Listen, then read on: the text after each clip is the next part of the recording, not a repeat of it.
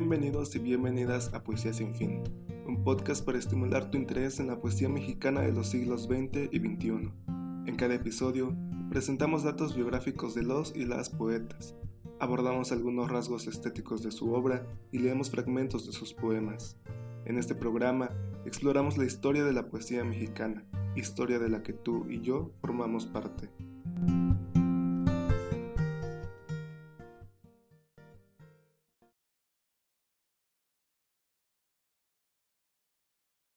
Lenguas y poesía en resistencia, guion basado en el texto de Jessica Sarabia. En los últimos años se ha utilizado erróneamente el término literatura indígena para designar y agrupar a las producciones poéticas que se hacen en lenguas indígenas. Este término ignora las diferencias existentes entre las 68 lenguas indígenas que se hablan en el territorio que hoy conocemos como México, especialmente cuando los únicos rasgos en común son su cercanía geográfica y la discriminación que han vivido desde la época colonial. Ante esto podemos entender que la literatura indígena no existe. Lo que sí existe son literaturas escritas en diversas lenguas, en zapoteco, mije, otomí, amuzgo, chontal, tuunzabi, por mencionar algunas, y cada una de ellas forma parte del panorama literario de México. En la actualidad, gracias a la difusión y publicación de textos en lenguas indígenas, se ha discutido sobre su estética y temas. Durante muchos años se ha encasillado la poesía escrita en lenguas indígenas como un puente que conecta con sus raíces, al narrar los mitos, leyendas y costumbres de sus pueblos. Sin embargo, la escritora y lingüista Yasnaya Agil nos recuerda que dicha afirmación resulta completamente insostenible, pues asumir que lenguas tan distintas, pertenecientes a once orígenes filogenéticos radicalmente diferentes, tienen las mismas estrategias poéticas y que éstas se oponen a las del español es simplemente absurdo.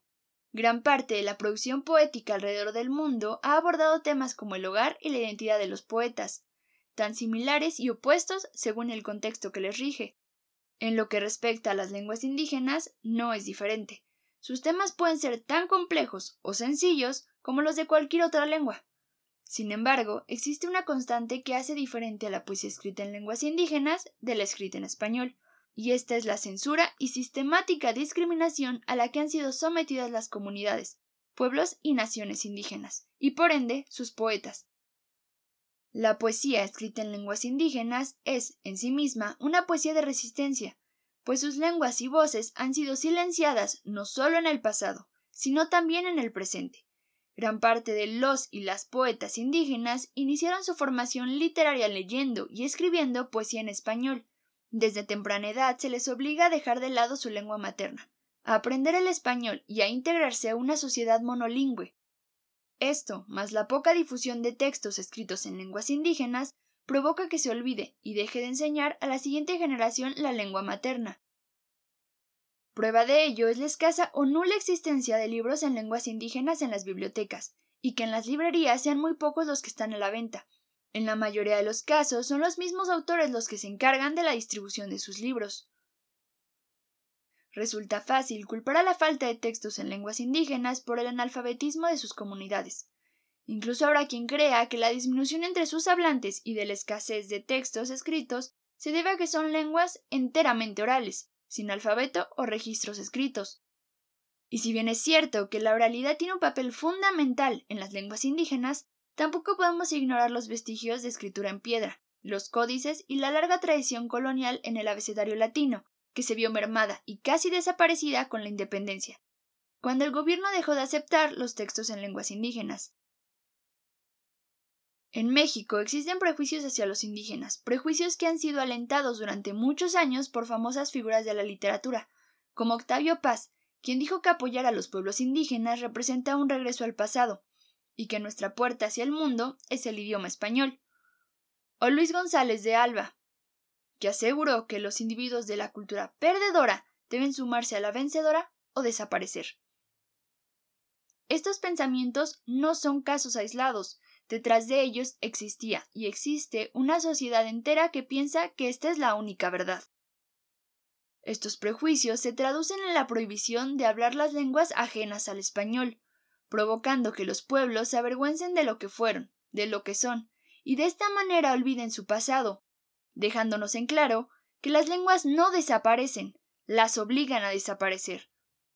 No es simple casualidad que las escuelas sean incapaces de dar una formación educativa en otra lengua que no sea el español, o que los hispanohablantes desconozcan las diferentes lenguas que se hablan en su localidad.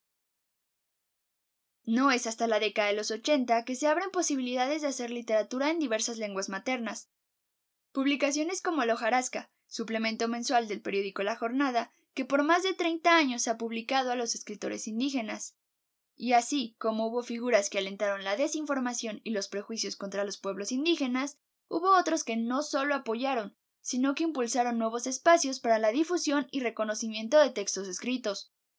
Por ejemplo, Carlos Montemayor y Natalio Hernández, quienes impulsaron la creación del Premio Nezahualcóyotl de Literatura en Lenguas Mexicanas, instituido en 1993, por la Dirección General de Culturas Populares, Indígenas y Urbanas de la Secretaría de Cultura, con el propósito de estimular la creatividad literaria de los escritores indígenas de México, así como su contribución a la literatura nacional por medio del reconocimiento de los creadores que han incorporado la riqueza expresiva de las lenguas y culturas indígenas a los géneros de la literatura contemporánea.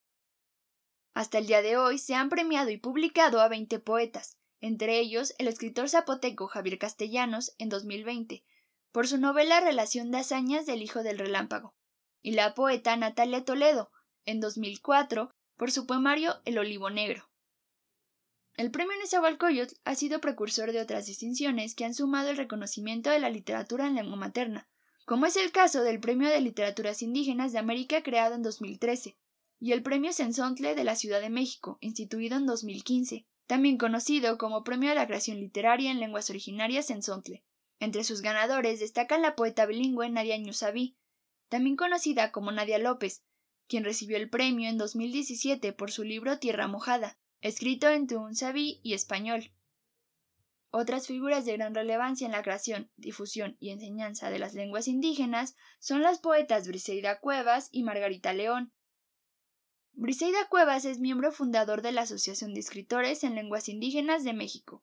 Ha publicado poemas en diversas revistas y periódicos de circulación nacional e internacional. En 2018 recibió la medalla Wicaramé al mérito en lenguas de América, en la Feria del Libro de Chihuahua, por su trabajo y logros en la recuperación de las literaturas indígenas. Sus poemas en maya están reunidos en antologías como Floricanto, Cinco poetas indígenas del sur de 1993, Poesía contemporánea en lengua maya de 1994 y Las lenguas de América, recital de poesía de 2005.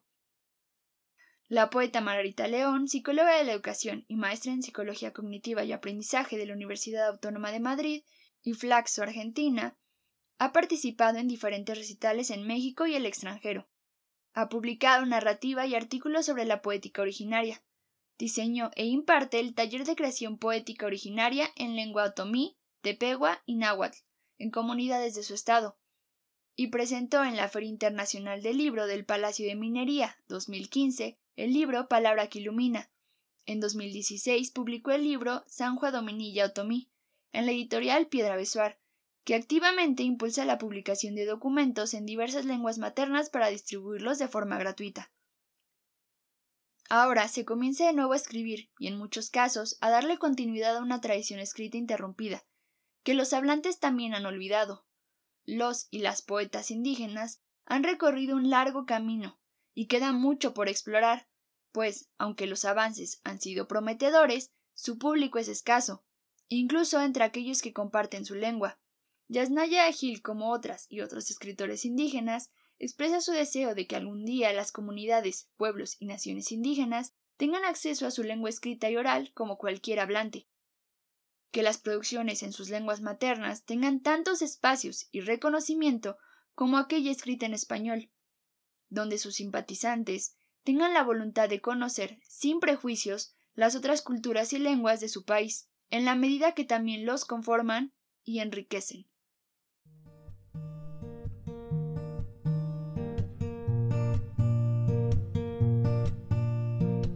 Te agradecemos tu presencia. En Poesía Sin Fin somos Edith Telles, Gabriela García, Jessica Sarabia y Julián Díaz, con producción de Mauricio del Olmo y coordinación de Alondra Sánchez.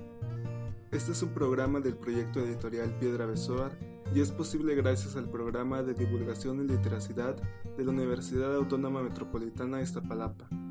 Se encuentra bajo una licencia de Creative Commons, reconocimiento Compartir Igual 4.0 Internacional. Si necesitas más información al respecto, te dejamos los links en la descripción.